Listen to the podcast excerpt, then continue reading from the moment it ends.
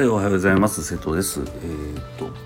第何回目かな？えーっと、ちょっとわからなくなったんですけど、えーっと、今日も、えっと、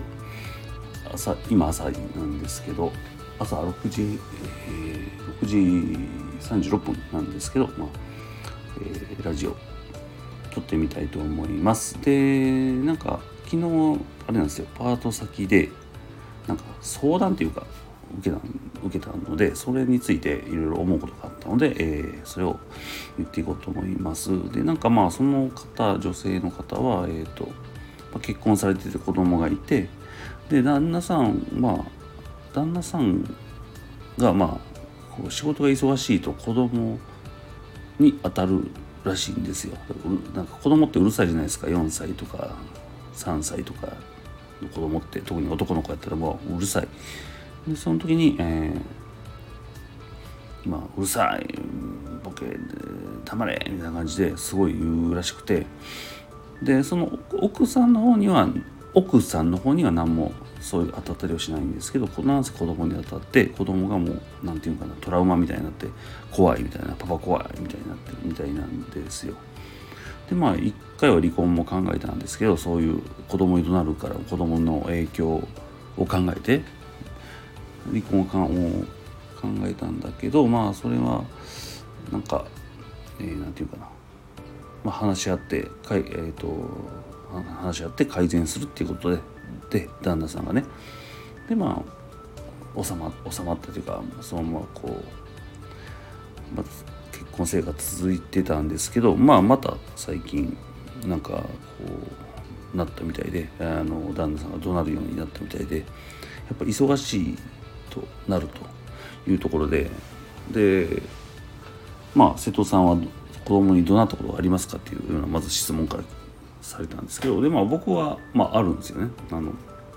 やっぱりそれはイライラしてその時に子供が「えいやい」って言ってたらうるさいって言ったことはありますし、まあ、あの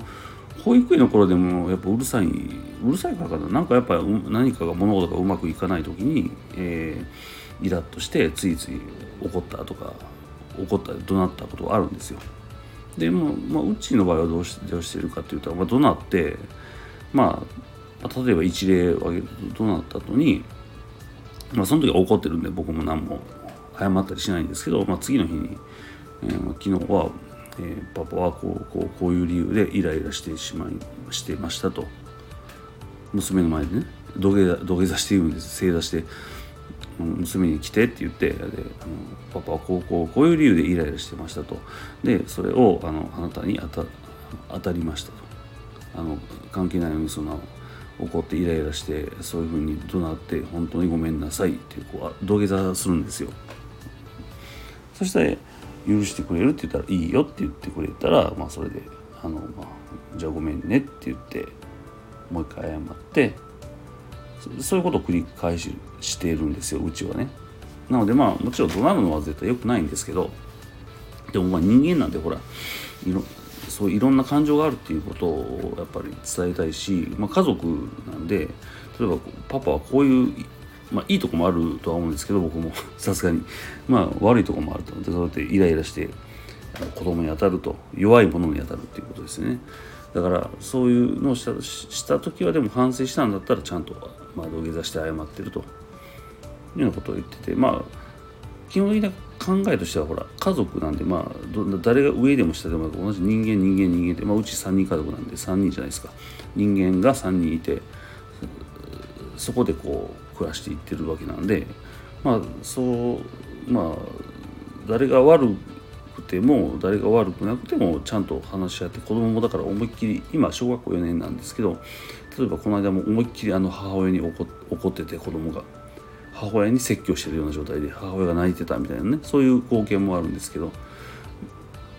だから何て言うかな。まあ平平等っていうか人間同士として付き合えばどだから怒鳴ってもちゃんと謝ったりとかして許し合っていったら信頼関係っていうのはまあまあそんなに崩れないかなと思うんですよね。だから子供がその、まあ、トラウマでまあそれはトラウマはあるでしょうけど怒鳴られたっていうのはね。まあでもまあそんなに信頼関係は崩れないと思うんですよね。でまあそのね家庭まあ聞く限りなんで分かんないんですけどね。ほらなんか仕事場で言ってるんでほらちょっとネタで愚痴で言ってるだけかもわかんないんでちょっとわかんないんですけど、まあ、聞く限りではですねやっぱり旦那さんが謝らないと。だから悪いと思ってないんでしょうね。なんですよ。でなんで悪いと思わないかっていうところなんですけどやっぱりその抽象度が低いなと思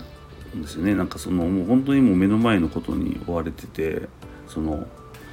まあ仕事が忙しいとかあるんでしょうね。で子供がうるさいとかそこだけでこう生きてるからどうしてもあの自分の行動に気づけないんですよね。だから自分を一歩引いてというか自分より上にこう視点を置いてこう自分を見見下ろした時にあのやっぱ気づくことがあるんでそういう作業を知らないともうずっと抽象度低いままで「いや」って言って「いや俺は悪くないよもう俺はまあ、例えばですけど、まあ、家族のために頑張ってるのに」みたいな「お前うるさいんだよ静かにしろよ家でぐらいゆっくりさせろよ」みたいななんかそんな思考になっちゃうのかなと思うんですよね。なのでなんかほんでまあまあ別にあのこれはあれなんですけど最近気楽に生きるラボっていうのを始めてで部部活みたいなのを始めてるんですけどオンライン部活。やっぱりだからそういう話聞くとまあねその方も就職されててご夫婦で、まあ、就職もされてて別にね普通の幸せそうな家庭やのにあ全然気楽じゃないなと思うんですよね。だからうちなんかもうほんますごい気楽パートのおっちゃんですけど僕。パートのおっちゃんとまあ家でまあね一応個人事業主としてやってますけど、えー、それでもまあ気楽すごい気楽やなと思うんですよね。だからやっぱりそのだからまあ結局はほらその方の家をの解決とかはやっぱできないんですけどやっぱりその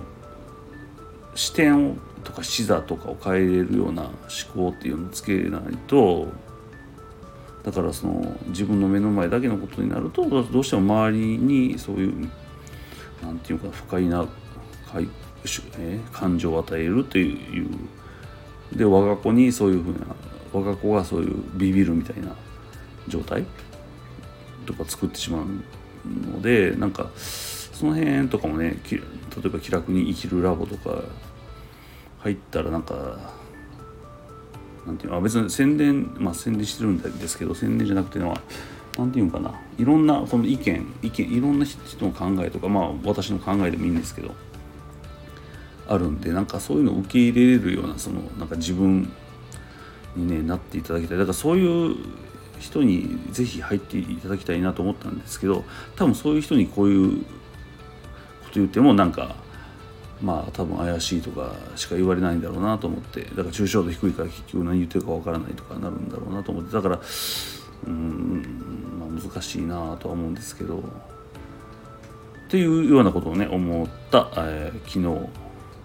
から今日の朝でした。えっ、ー、とそそうねパートの パートに行く準備をしないといけないので、えー、今日はこれで終わります。バイバイ。